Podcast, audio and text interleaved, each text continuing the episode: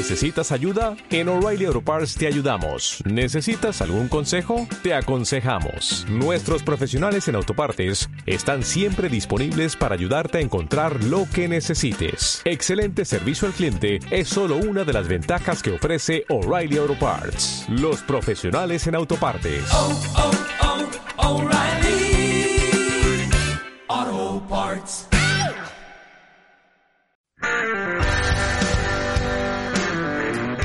Escuchando el Mochi Podcast, el podcast oficial de Mochilazo Cultural.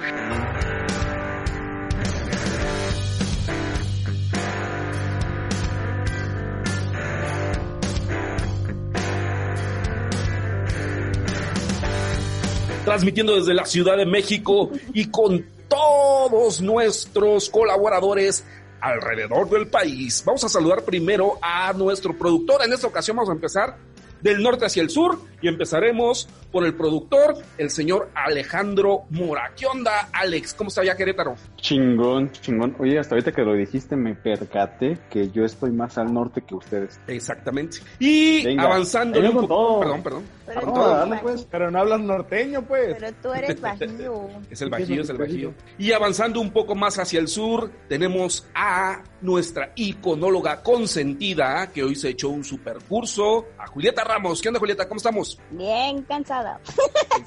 No es cierto, bien contenta de estar aquí con usted. Ya ven, dijimos, dijimos, está cansada porque tuvo mucha chamba. Y si nos vamos todavía recorriendo todas las carreteras y todos los estados, vamos a atravesar Veracruz, vamos a atravesar Tabasco, vamos a atravesar Campeche, Yucatán, llegamos hasta Quintana Roo y desde Cozumel nos acompaña el señor Francisco Mundo. ¿Qué onda, Fran? ¿Cómo está ya Hola, la ¿cómo isla? están? Perfectamente. Justamente hay un letrero aquí en Punta Sur que dice "A- aquí termina México. Pero según yo es en Isla Contoy. Pero bueno, aquí estamos para servirles. Me gusta escucharlos y verlos bien. Excelente, señor. Bien, pues hoy tenemos varios temas, no sé, no sé cómo lo vean ustedes. Vamos a empezar por un tema polémico, así que si usted está escuchando este podcast, no crea que se va a animar con este podcast. Hoy vamos a hablar de cosas que casi nadie ha estado hablando, algo que nos puede llevar a la reflexión. Vamos a hablar del apocalipsis. Vamos a dar algunas Da, da, da, da. recomendaciones de películas apocalípticas. Si usted está en su casa y todavía no se ha dado cuenta de que se está acabando el mundo, pues reflexione acerca de las películas que le vamos a recomendar. ¿Han visto ustedes películas apocalípticas? Claro que no. Muchísimas.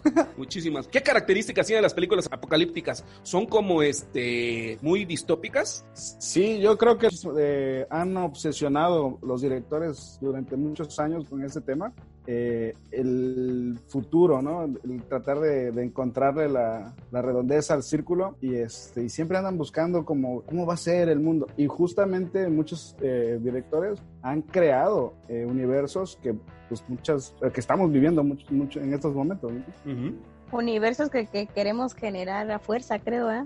Ah, es que para allá iba yo. Oye, Julieta, Lo estamos eres la- pateando. La, la iconóloga, ¿por qué nos atrae tanto esos temas, temas oscuros, temas de la muerte? ¿O por qué a lo mejor los directores, como dice el Frank, han agarrado mucho esta muletilla de crear eh, temas que a lo mejor son muy pesimistas? Ah, pues porque el ser humano está acostumbrado a adaptarse y si empieza a... Es como ver este tipo de cosas para ver de qué manera puede reaccionar, aunque en realidad la, eh, la ficción no supera, supera mucho lo que realmente puede pasar, ¿no? Es decir, la realidad supera la ficción. Ujú, exactamente. Y eso una lo frase estamos que- viendo ahorita, tan solo por no salir. No es una primera experiencia de, de cómo está reaccionando cada persona de manera diferente. Y eso que no estamos saliendo. Ahora imagínate saliendo y estando en peligro, pues se activan otras, otros códigos de nuestro cerebro. Ok. ¿Qué ibas a decir una frase, Frank? Ah, que a mí me gusta decir una frase que, que prefiero un poco de ficción para tanta realidad. Bueno, lo que dice eh, Julieta, y ella sabrá mejor que durante, bueno, desde la- los inicios de la humanidad, este tema les ha gustado desde la Biblia, ¿no? O sea, es un, el primer profeta apocalíptico fue, pues fue Jesús, ¿no? Sus seguidores, ¿o no? A ver, la, la cristóloga que nos La conteste. cristóloga. este, pues sí, pues esto aparece en las eh, profecías de San Juan, ¿no? O sea, yo creo que Jesús vino nada más como a plantar un camino para que pues todo funcionara como en orden. Las cosas cuando se hacen en orden pues no tienen por qué salir mal. Oigan, ¿los puedo poner en un aprieto? Ajá, Ahorita que dijeron Jesús. No nos metamos en cuestiones racistas. religiosas. No, religiosas. ¿Ustedes creen que existió Jesús? Ah, más díganme sí o no y continuamos. Un paréntesis. Sí. ¿Sí? Ok. Julieta dice que sí y lo ha estudiado. Alex. ¿crees que existió Jesús? Sí, Ok. Frank. Eh, no, Ok. Excelente. Pero lo metió a tema. no, porque no. pero ahorita lo discutimos. Ahorita lo Ahorita lo discutimos. discutimos, ahorita lo discutimos. Ok. Bueno, Entonces, entonces, decías, perdón, Julieta, decías. Ah, sí, pues es que de hecho desde, pues que desde Babilonia estaba viendo, viendo también programas justamente de esto, eh, que el hombre pues siempre ha puesto de manifiesto en todas, en la, la mayoría, por ejemplo está un libro que se llama La historia del diluvio en distintas culturas. Entonces siempre el, hombre cierto. busca destruir justamente pues todo esa esas generaciones que pues se han malformado socialmente o en esa búsqueda de perfección, ¿no? Digámoslo así donde nada más debe sobrevivir como el más fuerte. Entonces esas películas también buscan esa, esa cuestión, ¿no? Que sobrevive el más fuerte, el que tiene o genera capacidades para sobrevivir en un medio hostil. el que se porta mejor, ¿no? Ajá. Y de hecho participa mucho eh, la parte del sistema inmune también.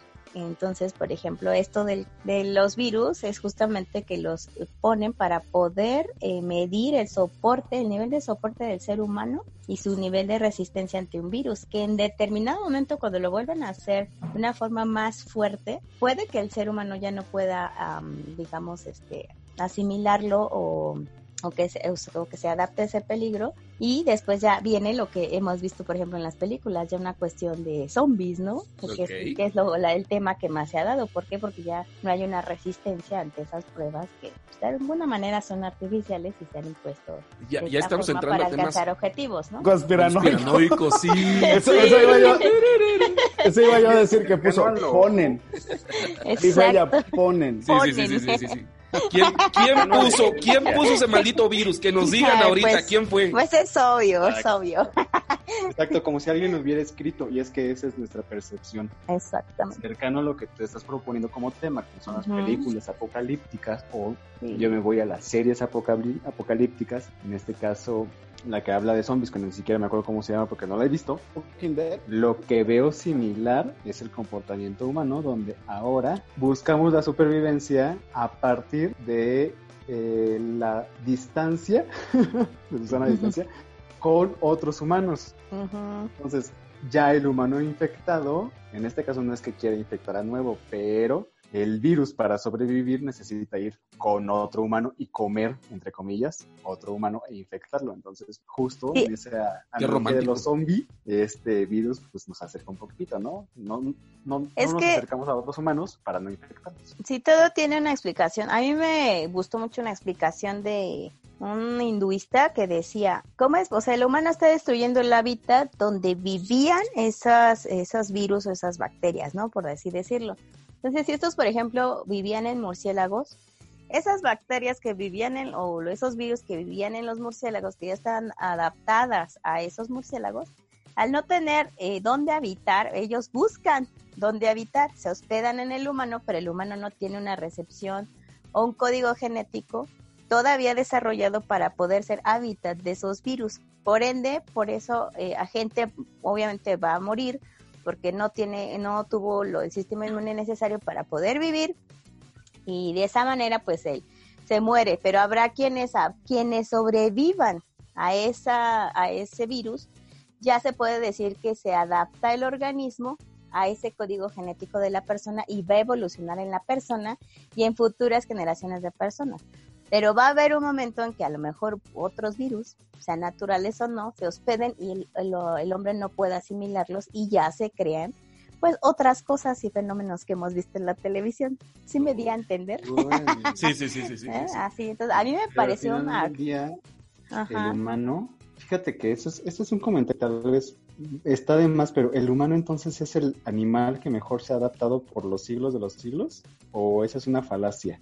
Eh, sí, de hecho estábamos viendo en la tarde en el curso que estaba dando justamente códigos genéticos de adaptación. Eh, por decir, si nosotros tenemos a parientes o, o somos descendientes de gente que puede tener eh, cáncer, este, diabetes, etcétera, nosotros mejorando alimentación, mejorando pues muchas cuestiones de vida, ejercicio, etcétera, podemos contrarrestar la genética que viene, esa mala información genética que viene de, de parientes de, de antes y mejorar esa condición genética de resistencia. Si ya no la logras desarrollar tú como persona, aun cuando tus papás tengan diabetes, ya tu código genético va a ser más fuerte para futuras generaciones. O sea, sí somos muy, muy adaptables, pero esto viene por códigos genéticos. Claro. Mis futuras generaciones van a soportar todo el azúcar que sea posible. La Coca-Cola. Sí, aunque no lo creas, tienen una mayor resistencia y, por ejemplo, van a tener una mayor tendencia al consumo de Coca-Cola. Sí. Oye, algo, algo. Ángel Abraham, tienes 80 años, tú ya no vas a tener descendencia.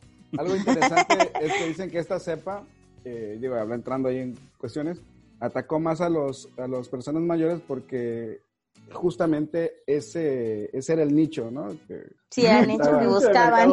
El Sí. target. Exactamente, tú sí sabes. Una segmentación Pero es que demográfica. es cierto. Ya ni uno que se dedica. Una vez este, aquí con el señor director Ángel teníamos una plática de, bueno, de lo que son los desastres naturales, que también es una obsesión de los directores, ahorita vamos a llegar a ese punto. Y, este, y eh, bueno, decíamos que es una, una sacudida del- del- de la tierra, ¿no? Se sacude un poco tanto bicho que somos nosotros y cuando hay, demas, cuando hay demasiado de una población, pues la, la tierra se limpia, ¿no? Sí, es de hecho la, naturaleza busca su lugar de, de ocupar. Es lo mismo, es la misma parte invasiva. Si el humano invade, la naturaleza busca reencontrar su espacio. Eso es un hecho. A mí me cae bien el humano hasta eso, fíjense. No, no- no soy tan pesimista yo. algunos. Oye, Ángel, Ángel, Ey. No lo soporto, pero me cae bien. Me, me cae bien, verlo de fuera me caen bien, ¿no? O- o- o algo que me. Algo que ha pasado más en estas eh, fechas con esta sana distancia a la que nos hemos obligado a estar, es que veo que más gente se junta y más gente se está uniendo y más gente está interactuando. eh, Se busca. Se está buscando, ¿no? Porque finalmente somos animales sociales, ¿no? Y estamos viendo eh, participaciones que posiblemente no se hubiesen dado en otras, en otros este, términos, ¿no? Eh, ahora, por ejemplo, estuve viendo un- una conferencia que dieron acerca del turismo que viene y este y son gente competidora entre sí, ¿no? Era Tribago con Despegar y gente de ese tipo Ujú. y se unieron para dar una plática de lo, del turismo que viene, ¿no? Pero es muy chistoso cómo, a pesar de, las, eh, de los inconvenientes de, que tiene esta, este virus, pues nos está uniendo como personas, ¿no? Ok, bien, entonces, pero vamos a entrar ahora hacia las recomendaciones, a ver, de recomendaciones de películas. Alex, ¿te acuerdas de alguna película apocalíptica u obra de teatro apocalíptica? Obra de teatro. Obra de teatro Estaría chida, ¿no? especiales, ¿no? Sí, Sería un. Si no hay que hacerla, pared. Alex. ¿eh? Si no hay, hay que hacerla. Ándale, Exacto, es una oportunidad. este, no, quería decirles que traigo un proyecto poca madre, pueden invertirle, apart- el ticket es a partir de 2 millones de dólares. Oye, GoFundMe, ¿no? Porfa, ahorita es necesario, por lo menos a comprar tortillas. Haz tu Este, cena, tu cena de, no. De recolecta. Es que siempre esas preguntas me ponen nervioso porque justo en el instante, si me preguntan la ahí estudié, primero como ahorita, maestro, no la me acuerdo, güey. Entonces, mejor empiezan ustedes. Ese Ok. mundo, mundo, mundo. Sí, pero él- traigo- eh, ah, eh, este Frank es el experto, por eso, por eso lo iba, lo iba a dejar al final, porque seguramente ya trae ahí sus, sus balas Ah, cargadas. ¿su lista? Tu top 10. Sí, sí, sí. No, tengo five. más. Lo que les decía es que los directores se han obsesionado durante muchos años. Y como dice Ángel, es una muletilla muy recurrente para crear estos universos distópicos que, que bueno, el, cuando les platicaba yo acerca de eso, era de que posiblemente el futuro ya nos alcanzó. E- Ese, ese, estos escenarios, muchos ya se están dando. Ya estamos dentro de, esa, de esos años que muchos directores en los años 60, 70, eh, plan- bueno, vis- vi- eh, tuvieron esas visiones, ya los estamos viviendo actualmente. Yo quiero empezar con dos y ahí a ver si se acuerdan de esas. Eh, no sé si han tenido la posibilidad de ver esa película que se llama Soylent Green. Eh, yo la tengo en mi archivo personal y ayer me la, la volví a ver. Ujú. Y este, Soylent Green, eh, que se puso en español eh, cuando, el, cuando el destino nos alcance, Alcance, ajá. es buenísima, buenísima. De Charlton Heston es el actor, que viene siendo así como el Ryan Reynolds de hoy en día. Era un- eh, Sí, así sí. como el, él, él hizo también la del Planeta de los Simios, la primera versión. Mm. Y este para que nos ubiquen los que tienen menos de 20, es el del meme que está el güero hablando con el mono. Bueno, ese señor es Charlton Heston. Ese es Charlton Heston. Amante de las armas, ¿no? Ajá, exacto. Entonces, en esa película, bueno, eh, se, justamente la trama tiene que ver en un futuro distópico. Este, la distopía es lo contrario a la utopía.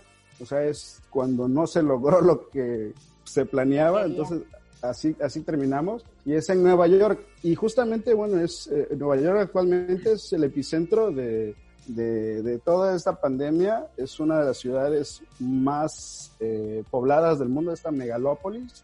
Y es curioso cómo muchas películas confluyen. Yo si viviera en Nueva York, yo estaría esperando extraterrestres, Godzilla, de todo, ¿no? Porque todo sucede en Nueva York. Pero bueno, esta película se basa en el 2022. y tiene que ver, en dos años.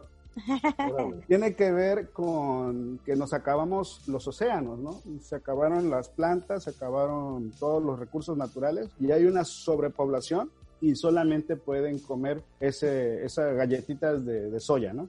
No les voy a contar la historia, pero es muy curioso el hacinamiento donde viven y cómo ya ese futuro, que obviamente pues no vivimos así en las calles como se muestra en la película, pero sí estamos acabando con los recursos naturales. Cada vez tenemos más este, problemas de deforestación, ahorita están las quemas en el sureste, eh, nadie habla ahorita de las que hay zonas que se están devastando, hace poco se devastó el Amazonas, entonces eso, si no detenemos, sí vamos a llegar a ese, a ese destino, ¿no? Sí, sí, sí, sí. sí. 1973, si no me equivoco, por ahí habrá sido la de cuando el destino nos alcance. 1971.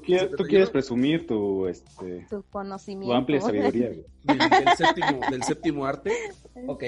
Bueno, es interesante dos cosas de ahí, de cuando el destino nos, nos alcance. Bueno, a mí dos, dos, obviamente sin spoilerear, dos temas interesantes. Uno, en esa película vi una de las muertes que yo considero más, ¿qué se pudiera decir? Poéticas. Sí, más, más poéticas una y la otra es cómo se percibía en el pasado el futuro. Es decir, cómo las generaciones anteriores veían el futuro. ¿Qué era lo que se imaginaban que iban ¿no? Sí, las, las, las computadoras, los videojuegos que se llegan a ver ahí, ¿no? Ese tipo de detalles.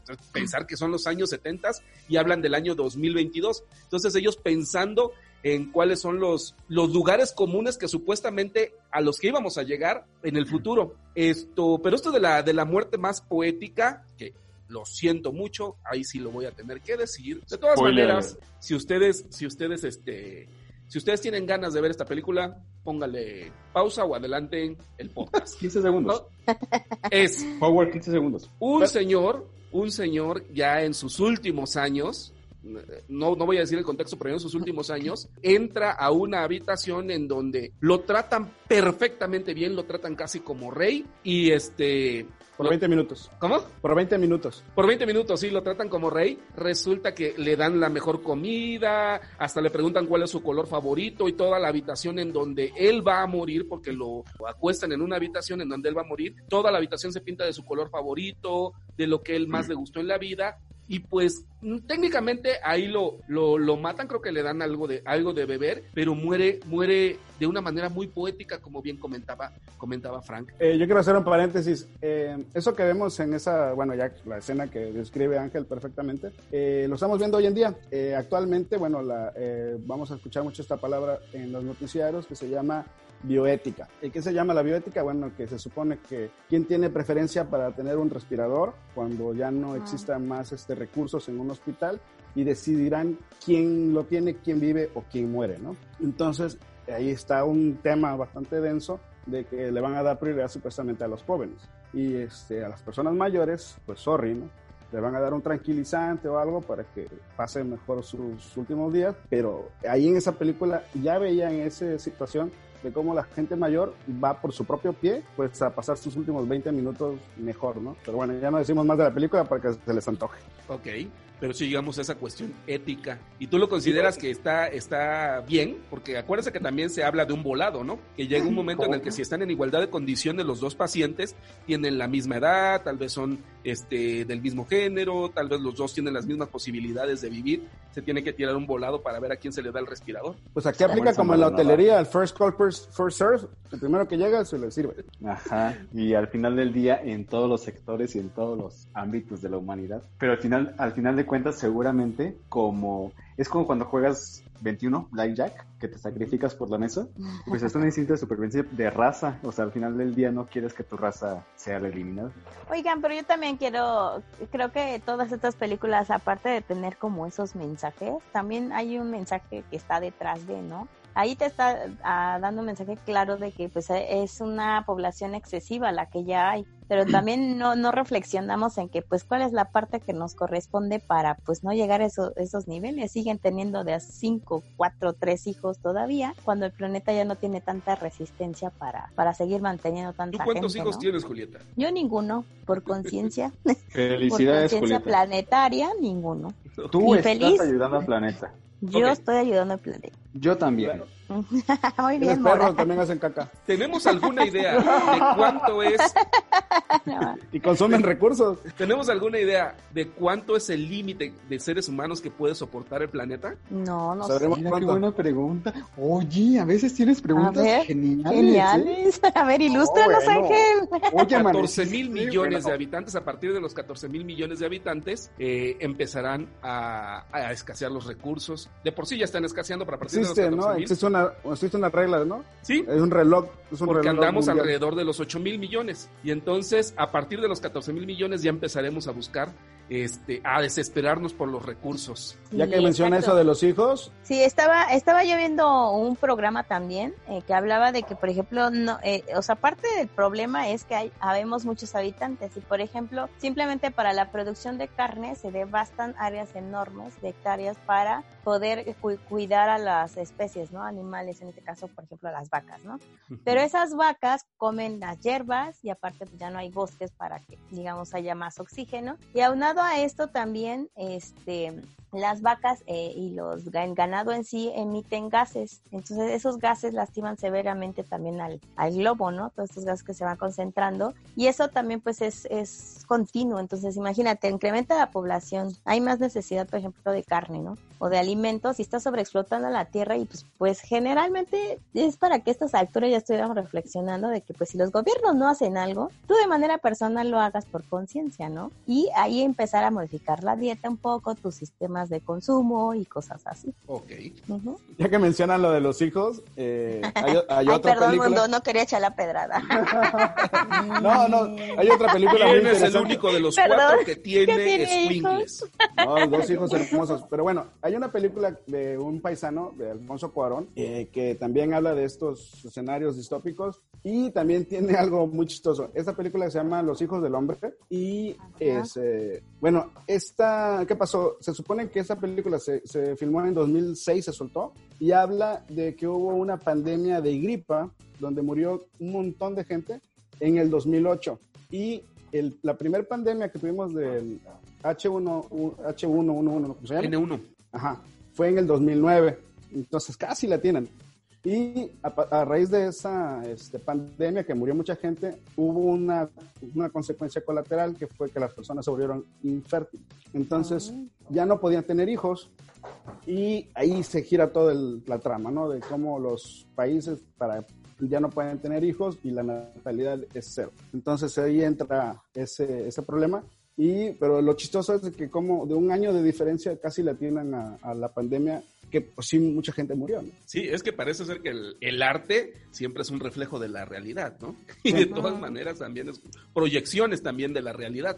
Por Sí, eso de es lo que estamos tratando. De hecho, el objetivo es disminuir la población. Ese es el objetivo de, la- de los Illuminatis. Claro. Por eso, regresando al Por tema que planteaste, que es muy. Bueno, que hay mucha discusión, que preguntaste: ¿Ustedes creen en Jesús? Yo, por ejemplo, yo soy ateo. O bueno, agnóstico. Yo no creo en algún Dios, pero creo que existió o uno o varios Jesús que crearon la historia Jesús para es- que alguien Jesús generara libros, al- Ah. libros alrededor de una historia que hoy adoctrina al mundo. Por eso es que sí creo que, que existió o existe, al menos como personaje. Pues sí, si existió era bien hippie, eso sí. El vato lo único que quería era amor, ¿no? Amor Y y lo menos, es lo que menos hacen. Es lo que Otra, ¿qué? es lo que menos hacen, digo. Otra película otra. A ver, otra. eh, distópica. A ver, Dale, dale, dale, otra, de natalidad, la de, no sé, ¿se recuerdan de inteligencia artificial? Ah. de Steven Spielberg. Ujú. Ok, hablando Eh, de en cuestiones realidad- éticas. Ahí entra, bueno, esa película eh, fue de otro futurista que fue Stanley Kubrick. En realidad él la creó, pero como no tuvo las condiciones, ni- no existía la tecnología para poderla llevar a cabo, se la regaló a Stephen Spielberg. Bueno, el caso que hablan otra vez de la natalidad, ¿por qué? Porque pues no hay recursos, no hay comida, no, no estamos en un futuro que está justamente basado en estos años y entonces ya no puedes tener hijos. ¿Qué hacemos? Pues, pues, creamos robots que parezcan humanos, son androides que parecen humanos, pues básicamente los compras y pues tienes ahí a tu hijo, a tu esposa. Y bueno, ahí entra la ética, bioética, que Ujú. cómo eh, la gente se enamora de este niño y finalmente, bueno, luego dicen, ¿sabes qué? Pues sí, vamos a tener un hijo real y, y acá. Y el hijo real eh, no se lleva bien con el otro niño, luego hay un accidente y lo desechan. Entonces es toda esta historia muy tipo Pinocho, en Ujú. cómo este niño trata de encontrar su volverse humano. Y este, pero bueno, se habla de destrucción de las costas, porque obviamente ya la- los glaciares, digo, los polos se derritieron, entonces ya todo está inundado, Cozumel ya no existe. Nueva Cozumel York, ya no existe. Nueva York no existe. Cozumel bueno, fue el primero, dice. No Pero sé, habla de esta-. Habla de esto, ¿no? De cuántos hijos realmente vamos a poder tener en el futuro. Ah, muy bien. Bueno, No de- hecho, a hablando- ninguno. Sí. Y hablando un poco de esa película y regresando a la parte ética, reflexiva, a ver, ¿qué opinan ustedes? Eh, ese amor que llegan a sentir los papás por un niño robot, es decir, sabiendo que es un robot y que está programado para reflejar ciertas emociones, eh, ¿hasta qué punto es, es válido? Digo, ya, ya hablando de cuestiones éticas, sería, ¿y si le pegan a ese niño, están realmente maltratando a, a un ente que puede ser sujeto de temas legales? Es decir, eh, el hecho de que tú le pegues a un niño robot puede generar este, al- algo más. ¿Por qué lo digo? Porque también hay una serie que se llama Westworld, no sé si, si alguien la ha visto, eh, en donde se contratan a mujeres robots eh, como prostitutas. Pero les puedes hacer lo que tú quieras, les- les- las puedes golpear, las puedes maltratar, hacerles lo que tú quieras. El problema es que estas mujeres prostitutas empiezan a generar cierta conciencia y ellas empiezan a darse cuenta que lo que hacen con ellas supuestamente es injusto. Y es- a eso iba con las cuestiones éticas. ¿Este amor y esta moral que se llega a sentir por los, por los robots es válida o, o- o no? Pues si lo sienten por los gatos, no manches, y los perros. Oye, los ¿Cómo? gatos, ¿qué onda? Sí, también tienen su Oye, y su gatijo y no sé qué. Tanto Perrijos. más- Perrijos. Deja mis perritos tranquilos. Sí, Ángel, aquí, ah, pero eso, bueno, ya no, es- eso ya no es tanto futuro. De- esa serie está basada también en otra película, por cierto, y en un libro. Pero bueno, en, actualmente ya en Japón, tú puedes ir a un prostíbulo con muñecas de silicón hiperrealistas y básicamente pues tú vas y puedes hacer lo que quieras, ¿no? Eh, obviamente, pues si le pegas o lo que sea, es ¿qué será mejor? Mantener a esta gente que tiene esas fijaciones o lo que sea para que le pegue mejor a un robot en vez de que le ande pegando a una persona real.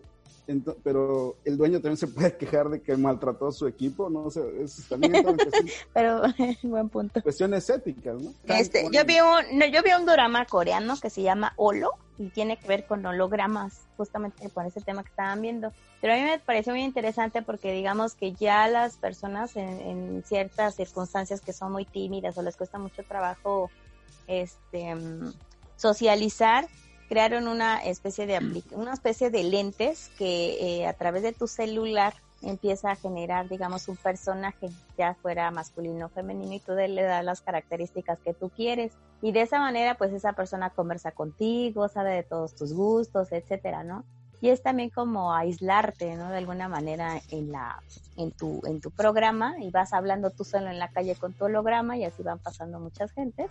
Pero el objetivo real de eso, de esto, que todo lo que es tecnología también es, controlar o tener al, al mundo controlado de alguna manera en esta aplicación, pero al mismo tiempo obtener toda la información, por ejemplo, de tu, de ti, de tus gustos, preferencias, etcétera, y esa pues, información como todo pues se vende. Entonces, pues la inteligencia artificial nos ha alcanzado, ¿no? Oigan, de pues, ese tema, de ese tema de hay otra película por ahí muy muy vieja que se llama 1984. Eh, esa película tiene ya dos o tres versiones, si no me equivoco la de B de Venganza también es una adaptación.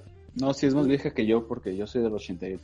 No, pero esta no es que sea de 1984. No. Habla de 1984. Exacto, ahí es la, desde el punto de vista de 1956, 60 por ahí, eh, habla de cómo ya la, otro tema recurrente, las guerras mundiales, acaban con la humanidad y se divide todo en tres grandes este, continentes, por llamarle así, básicamente la Unión Europea que vivimos ahora, el gigante asiático y Estados Unidos. Pero bueno, eh, esta habla, bueno, de 1984, habla de que, bueno, ahora todo se rige en que todo va a ser controlado por la inteligencia artificial, que aquí se le llama el Big Brother. Sí, es un tema que ahí se acuñó ese término de Big Brother, donde todos somos vigilados y nadie puede tener relaciones con otra persona, no puedes comprar nada si no está controlado por el gobierno. Tienen una frase que dice, la guerra es paz la libertad es esclavitud y la ignorancia es fuerza. ¿Qué quiere decir? Si el pueblo está ignorante, estamos fuertes. Y bueno, este tema viene, es muy, eh, que bueno, se supone que, era, que así iba a ser en 1984, pero ahora lo estamos viviendo, ahora con el COVID, eh, países como, eh, no sé, Corea, o Japón o China controlan a sus ciudadanos a través de los móviles. Incluso pues invitaban a la gente de que se fuera a meter a su casa con drones, ¿no? Entonces estamos hipervigilados por todos lados. Amazon, Facebook, todo el mundo, incluso WhatsApp, eh, siguen estos, estos megadatas que saben qué comes, qué vistes, qué te gusta. Si les ha pasado que cuando, por ejemplo, ven, no sé, quiero comprar unos zapatos, te sigue ese anuncio por todos lados. Y eso es, que estamos completamente vigilados. Y entonces el Big Brother es eso, donde ya perdimos nuestra individualidad y somos vigilados por un mega gobierno universal. Hay algo que me gusta de esa película de es del libro de Orson Welles, es, es 1984 de hecho. Algo interesante que me gusta de esa película es algo muy romántico. Raro en mí, ¿verdad? Porque no soy una ah, persona romántica. pero imagínate que ahí las personas, el gobierno te dice con quién te debes de, con quién te debes de casar. Y de repente sale una, una muchacha muy bonita y se enamora de un trabajador pero o sea, no, no le habla para nada a esta persona. Y como están vigilados, es decir, el Big Brother los ve a todos, esta chica pues tiene que ingeniárselas para ver cómo puede llegarle a esa persona que le gusta y cómo se esconden ellos de todas las cámaras, de todo el Big Brother, para que, para poder consumar su amor, ¿no? Pero esa, parte es bonita porque como la chava es muy bonita, se me hace muy romántico porque la chava es muy bonita y el protagonista pues es feo, de hecho. Está muy feo. Pero ella es, la, ella es la que hace todo lo posible por acercársele a él. Y algo muy curioso también de esa película es que eh, sí es de los 50, todavía es en blanco y negro, y habla de 1984, es decir, 30 años después, en los 50, cómo veían que iban a ser los 80. Y lo curioso también es que cuando nosotros escuchamos 1984, por ejemplo, ustedes, ¿en dónde estaban en 1984? Y si hoy les dicen 1984, por ejemplo, a mí me remite a todavía discos de acetatos, me remite a lo mejor a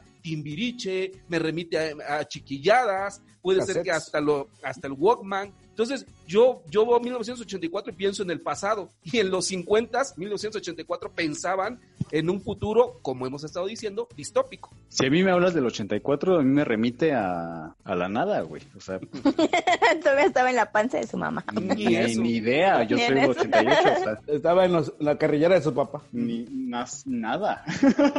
esa, esa película también este, nos pone ahí otro, otro dilema ético de cuánta, cuánto le debemos dar al gobierno eh, de nuestra información, ¿no? Digo, en este caso, por ejemplo, de la que se están ahorita rompiendo incluso cuestiones completamente básicas, ¿no? De la Carta Magna, como es que no podamos salir y no puedes... Bueno, aquí en Cozumel, por ejemplo, ya no puedes transitar, ya no puedes salir más que una persona por auto o vehículo, eh, ya el toque de quedas a las 7 de la noche si no te meten a la cárcel. Entonces, es estamos eh, perdiendo eh, cuestiones que son que están dentro de los derechos humanos. Entonces, ¿qué tanto le podemos dar al gobierno? Y en esta película lo plantean muy bien, que, que ellos nos van a controlar por el bien de, por nuestro bien. Y aquí, aquí es eso, ¿no? Estamos viviendo eso actualmente en lugares como, no sé, Filipinas, donde te pegan un tiro si sales a la calle, en la India, donde te pegan de palazos si te sales a la calle, en, no sé, en Rumania, donde también tienen ese, ese, ese, ese toque de queda. Pero aquí, por ejemplo, en Quintana Roo te meten a la casa. ¿Cuánto, ¿Cuánto le podemos dar al gobierno? Oigan, y, y hablando de eso, entonces sí se va a acabar el mundo o no se va a acabar el mundo? El mundo no, la humanidad tal vez, pero no creo que ahorita, ¿eh? Bueno, No, todavía tenemos cuerda para rato.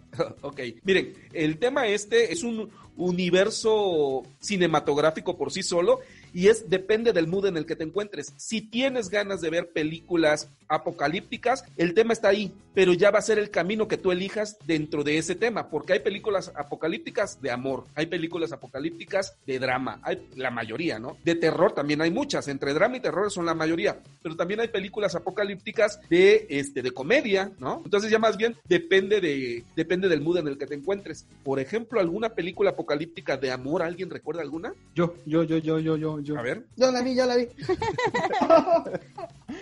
Yo soy este, en el mundo rosa y Te gusta la la la, ¿no? Exacto. O sea, yo soy La, de la, la. musicales. Básicamente yo vivo en una burbuja que no se puede romper y todo es perfecto. ¿cuál película es, Alex? Pues imagínense que esta película que ustedes hablaban hace rato de si un papá eh, puede engancharse emocionalmente con un robot, con un hijo robot, pero ¿qué entonces los robots no se pueden enganchar emocionalmente con otros robots y por eso viene a la mesa la película icónica y apocalíptica de amor Wally. Ah, Claro. Ay, qué Es correcto, es correcto. tierno, muy sí, de sí. tu estilo, Alex. Claro, yo soy chico Disney, obvio. ¿Princesa No, pero- Disney pero- o no, pero chico Wally Disney? es muy buena, o sea, Disney. en cualquier sentido Wally es muy buena película, de hecho por Es muchos una años fue también este fue de mis películas favoritas, por lo menos en animación fue de mis películas favoritas y hasta llegué a tener yo mi, mi robotcito de Wally y todo y me compraba yo Estamos actualmente viviendo como los gorditos del Wally. Los- o sea, ahorita tenemos Uber Eats, bueno, allá en la civilización aquí no hay, pero hay Uber Eats, hay todo te lo traen, todo te lo llevan a tu casa. eh, yo, diría, yo diría que esta película no es apocalíptica, es post-apocalíptica.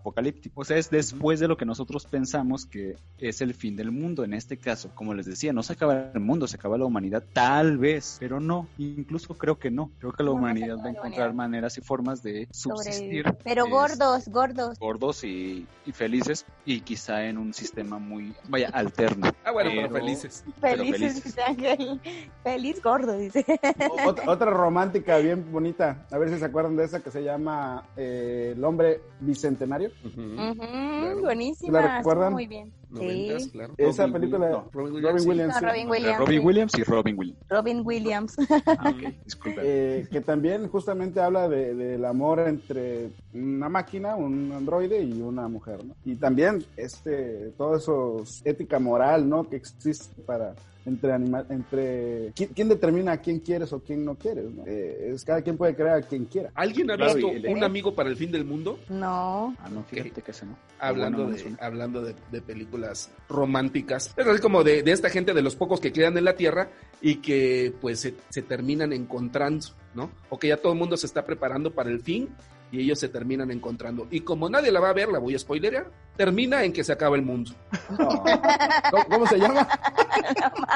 Un amigo para el fin del mundo. Pero es que como toda la gente se está preparando para el fin del mundo, ellos este, se encuentran, ¿no? Pasan una serie de situaciones y se encuentran en una pareja, pero son amigos, son amigos, todos, todo, todo el tiempo son amigos. Ya hasta los últimos cinco minutos en donde ya está a punto de acabarse el mundo, se abrazan y se dan cuenta que, que pues siempre se quisieron y que estaban enamorados y qué sé yo, pero ya que están abrazaditos en su cama, se empieza a, terminar el mundo y ella todavía le dice, este, es que yo pensé que no iba a pasar y pues sí, sí termina pasando, se termina el mundo. Ah, creo que sí la vi. Es- Spoiler alert, todo el mundo se muere.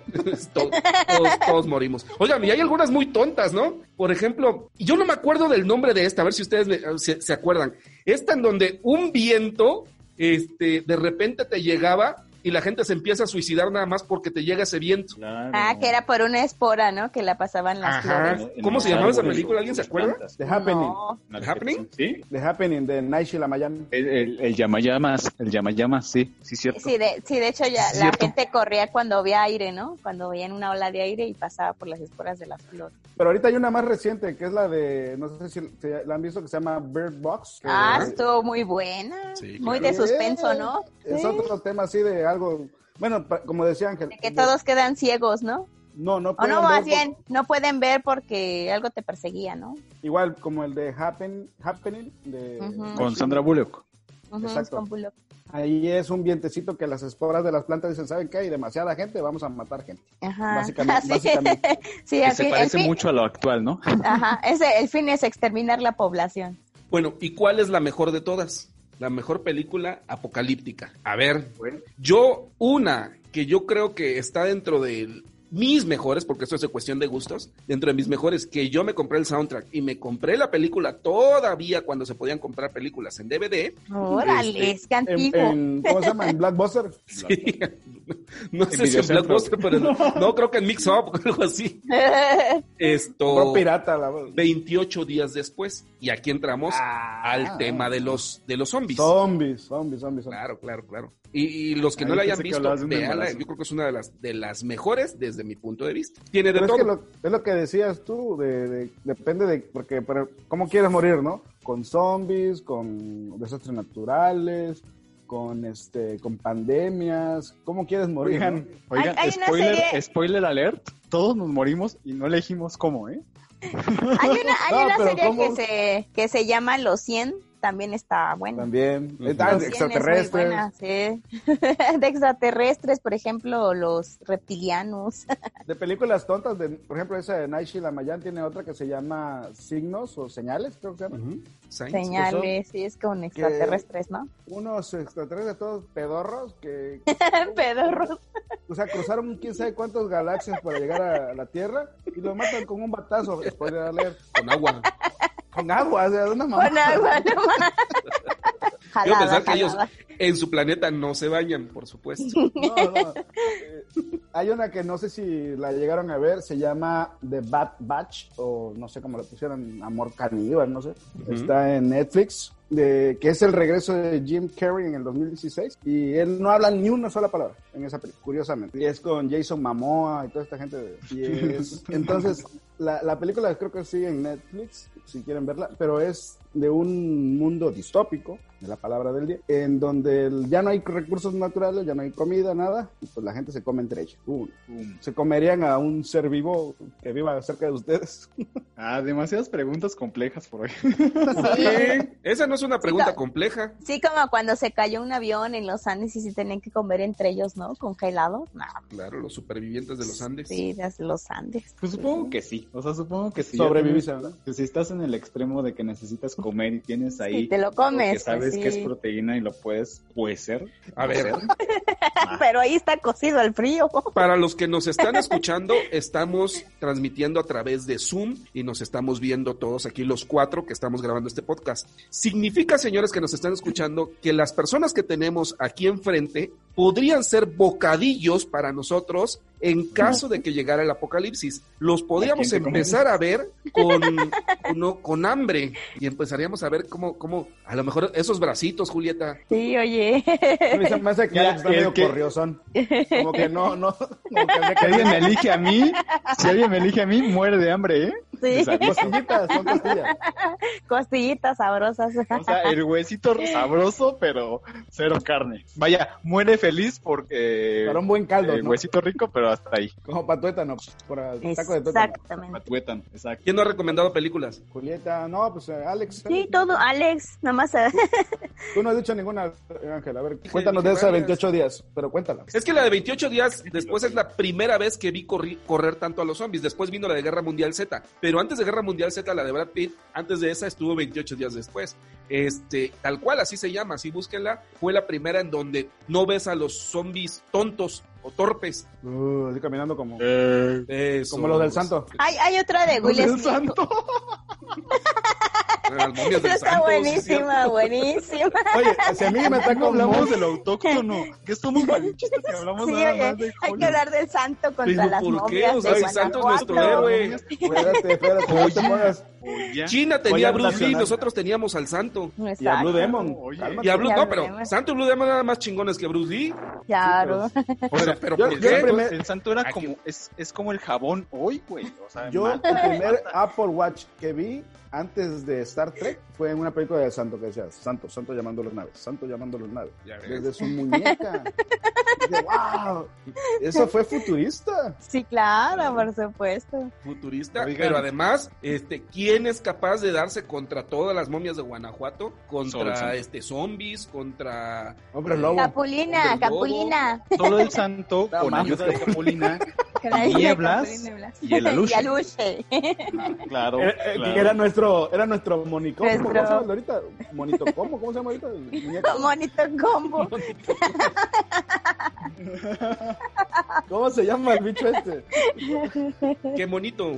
Qué monito, ese es la lucha de los milenios. Oye, Bueno, Pues no es que hay una historia, ¿eh? de hecho, no que, que Monito es el ser humano que está detrás de, la, de, de Aluche. El primer Aluche, ¿Cómo? ¿No era real? O sea, Oye, oye, oye, oye, para, para, para tu carro, para tu carro. ¿Qué? ¿De qué estamos hablando? No, no, no. Libre. el primer Aluche es el que está hoy de Qué Monito. Fue el Aluche de los ochentas y de los noventas. Después se cambió y hoy se hoy es Qué Monito, el personaje, la, la persona que está ¿Ah, detrás. Sí, es el, el- Mm. es, el, es el verdadero Aluche. Y el Aluche que todavía está hoy, que digamos pelea o acompaña al hijo de Tinieblas, es, es, es otro, es otro, este, digamos que otra persona. Pero el original es Qué Monito. Oye, ¿cómo acabamos hablando de que monito? Eh, empezamos- Empezamos muy bien con, con 28 días acá. Lo mexicano, lo mexicano. Yo me creía octagón. Digo, no sé si cabe el comentario, pero. O sea, tu, tu sueño era tener este, un- unas colitas así atrás. De ahí viene todo. A ver, ¿quién de aquí ha ido a las luchas libres? Vamos a acabar con eso. Yo me creía luchador de niños, imagínate. Pero ha sido ¿Has ido a la las luchas lucha. libres, Julieta? Sí, ¿Y les y, le- y sí, sí, pues te, te gana la emoción y les gritas a los, a Oigan, los y si armamos una ida, ya que pase todo este apocalipsis, apocalipsis zombie a la Arena México. Está Con bien. gusto, pero yo me tendría que pagar un boleto de avión y me va a salir más caro. Ahí me cuentan. Oigan, también nos faltó alguien. ¿Quién? No, nos ¿Quién? faltó Alguien, no alguien. Ah, decía, Alguien, alguien. Esa fue No, una película faltaron- terrorífica. faltaron un montón. Faltó Armageddon, Sí. Impacto Profundo. Te digo, depende de cómo quieras morir, hay muchas películas. Sí. Pero yo creo que todavía hay, hay este, muchas formas de morir. O sea, Claro. hay muchas formas de cómo, maneras de de cómo morir. acabar el Mil mundo. maneras de morir. Nada más hay que, este, hay que ser creativos. Bueno, Exacto. yo, yo voy a recomendar una que, híjole, yo no sé, a lo mejor es mala. A lo mejor es una, es una película mala. Se llama Melancolía. A ver, es que esta, tú tienes que estar en el mood para verla. La película, imagínate que es lenta, lenta, lenta, como una película de Carlos Reigadas. Como de La de. Roma. Claro, claro, es lenta, Como lenta. la de Roma. Lenta Ah, como, sí. como tortuga. Peor, Eh, Reigadas. no, es peor, es peor. O sea, Reigadas ya sabemos estos cuadros que hace eternos de escenas de una un persona reloj. subiendo una montaña por 20 minutos. A ese nivel está No les digas eso a los puristas, porque bueno. Lars von Trier es el de director de esta, de esta película que se llama Melancolía. Pero, pero vean ustedes, se trata de que se va a acabar el mundo, o bueno, se sospecha que va a acabarse el mundo, pero esta es una chica que se casa precisamente el día en el que se supone que se va a acabar el mundo. Una estrella está por chocar con la Tierra. Lo curioso es que el fin del mundo no es, no es, digamos, que el punto central de la trama. El hecho de que se va a acabar el mundo es solamente una casualidad dentro de la trama. Es toda una, digamos que, una convención en donde la gente tiene mucha interacción en una boda, ¿no? O sea, considera, considérate una boda. ¿Qué es lo que haces en una boda? Platicar con estos, con otros, interactuar con muchas personas. Sí, pero el mismo día de la boda es el día, o la noche más bien, la noche en la que se va a acabar el mundo. Entonces pasan muchas cosas en donde hermanas se pelean, familiares se pelean, se ponen los cuernos y cuantas. Lo mismo que sucede en una vida cotidiana, cotidiana pero este, justamente el día en el que se va a acabar el mundo. Entonces vamos viendo cómo lentamente, por eso tienes que ser, tienes que ser muy cuidadoso para ver esta película, porque igual y no la aguantas, dura como dos horas y media, pero las situaciones son muy lentas. Ahora, como la fotografía es espectacular, es como si tú pusieras un cuadro en tu sala y ahí dejaras esa película ahí que se fuera moviendo solito, ¿no? Un slideshow. Qué flojera. Sí, exacto. Eso, eso, tienes que estar muy en el mood. Pero, por ejemplo, hablando de los puristas, los que conocen a Lars von Trier saben que él hace esto, hace este tipo de cosas o es este provocador hasta cierto punto. Él intenta verla, provocar a través de, de esto. Hay que estar preparados para estar sentado ahí dos horas y media donde situaciones pasan muy, muy, muy lentas. Pero vean tan solo el tráiler para que vean lo que sí, la, la fotografía hermosa que tiene Sí, exacto. esta exacto. película. Son Melancolía. joyas, cinematográficamente hablando, son joyas, son de contemplación, son maravillas. El hecho es que no puedes defender que haya historias alrededor, quizá lo hay, pero no las ves por eso. Las Claro. ves por, por Oigan, el- chicos, Perdón. y si, y si fueran a morir ustedes hoy, ¿qué, qué estarían, cómo les gustaría morir si el futuro les alcanzara? A ver cómo les gustaría morir. Felices. Eso no me dice nada. ¿A ti, Ángel? No, o sea, es que yo, yo siento que, y el otro eh, estaba leyendo una publicación de que los ciegos, por ejemplo, no es que vean negro, Ujú. simplemente no hay nada. Entonces comprendí que al final del día la muerte es como eso, no hay nada. Lo único que te queda es disfrutar la vida y ser feliz en la vida. Ahora, esto lo digo con tres chelas encima, ¿no? Esta Ya se, mochilera. ya se puso filosófico. No, pero es un, es un, es un buen, eh, buen argumento. Los tanatólogos eh, ahorita se van a poner muy de moda, porque va a haber mucha gente, claro, que va a pasar a, a otro plano astral. Eh, pero, pero sí, es importante disfrutar el... Yo creo que todas las películas que hemos hablado, y de las series, doramas y todo, se pueden encuadrar en una sola cosa. Una, nosotros tenemos la solución, que es no queremos llegar a eso, no queremos a- a, comernos entre nosotros, ups, eh, no queremos llegar a, a ver nuestros, des- eh, las, nuestros bosques eso- hechos desiertos o yertos. Eh, nosotros tenemos la solución. Dos, tenemos que disfrutar cada minuto, sea lo que hagas, a lo que te dediques, disfrútalo. Y disfrútalo con la gente que tú, que disfrutas estar contigo. Punto. La riqueza, todo, mira, se va a ir por donde vino. Nosotros sí nos vamos a cambiar de, de carro, como decía este un autor por ahí, que la muerte es como cambiar de auto. Y este, pues hay que disfrutarlo en este viaje, ¿no? Que, que en el que vamos todos. Sí, Muy bien, este, bien. Yo desde hace rato que Alex mencionó que hay diferentes formas de morir, se me vino a la mente una escena de, de Doctor House, una frase muy curiosa que dijo, eh, no se puede morir con dignidad, que es algo muy curioso. A ver, ¿a qué voy? La muerte siempre es indigna por donde la quieras ver. No hay forma de morir dignamente. Morir siempre es una desgracia. Así mueras tú, este, como todo mundo quiere morir, que es acostadito en su cama, dormirte y ya no despertar. A pesar de eso, siempre hay algo indigno en la muerte. Se puede vivir con dignidad, mas no morir con, eh, Con dignidad. con dignidad, porque lo que termina diciendo Doctor House es eh, limpiarse el trasero siempre es indigno, ¿no? en la muerte sucede lo mismo. La muerte siempre termina siendo indigna. Entonces, por más que queramos elevarlo a nivel poético, a nivel este romántico, no, la muerte siempre termina siendo una tragedia. Pero en ese sentido, si, mi, si me preguntan a mí, oye, ¿cómo quieres morir? Sim- solamente no quiero sufrir, nada más. Como sea, ya somos dos, Angelito, ya somos dos. no, no quiero sufrir. Pero sí, eh, es, se, me, hace- se, me, se me hace algo interesante. ¿Ok? Muy bien, muy bien. Pues bueno, ahí estuvieron entonces las reflexiones. Tal vez fue un podcast muy, muy, muy poético, muy reflexivo y muy filosófico. Esperemos que los hayamos entretenido por lo menos y que se hayan quedado pensando y que sigan nuestras recomendaciones. ¿Ok? Entonces, pues no sé si quieren decir algo más. Antes de cerrar, Dinos, Alex. chelas encima. Mora. Este, palabra del día distópico. Pregunta, maestros, ¿qué es distópico? Ya lo Frank lo comentó hace rato. Ya lo habíamos No. comentado que es este la- lo contrario a la utopía. Ah, muy bien. La utopía en realidad es una, es una ciudad de que, que la describe Imaginaria. Tomás Moro, ¿no? Tomás Moro, sí. No, Tomás pero Moro se la refiere, describe. a- se refiere a, a algo que es hermoso, que es eh, lo, lo- lo- la humanidad ya lograda en sí. Todo, Ajá. todos tienen eh, riquezas, todos tienen igualdad. Eh, eso es la utopía. La distopía o distopía es exactamente lo contrario. No tuvimos riqueza, no tenemos recursos y estamos todos en cuestiones como las que estamos Jo- viviendo. jodidos. Técnicamente. Sí, no, es que sí. Eh, Tomás Moro habla de una ciudad, de una ciudad tal cual, de una república que así se llamaba, Utopía, así se llama, eh, la, la que él escribe se llama Utopía, en donde pues todo era perfecto y Ujú. todo, todo- Y no está mal crear tu, tu utopía, ¿eh? O sea, al final del día, vive en donde quieres vivir.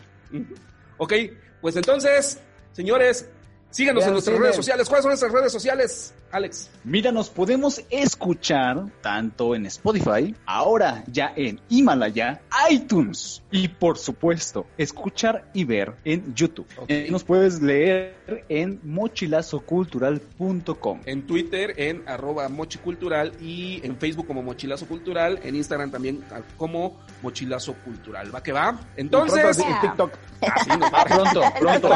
TikTok. Haremos- Sobre todo con los bloopers aquí de Zoom. Ok. Cuídense todos, ¿no? Siempre Chao. con Susana a distancia. Adiós todos. Adiós, Fran. Sean adiós, solución, Alex. Adiós, sean Julieta. solución, no sean problema. Chao. Sí, no sea problema. Cooperen con el mundo. Esto fue Disfruten la vida. El Mochi Podcast, el podcast oficial de Mochilazo Cultural.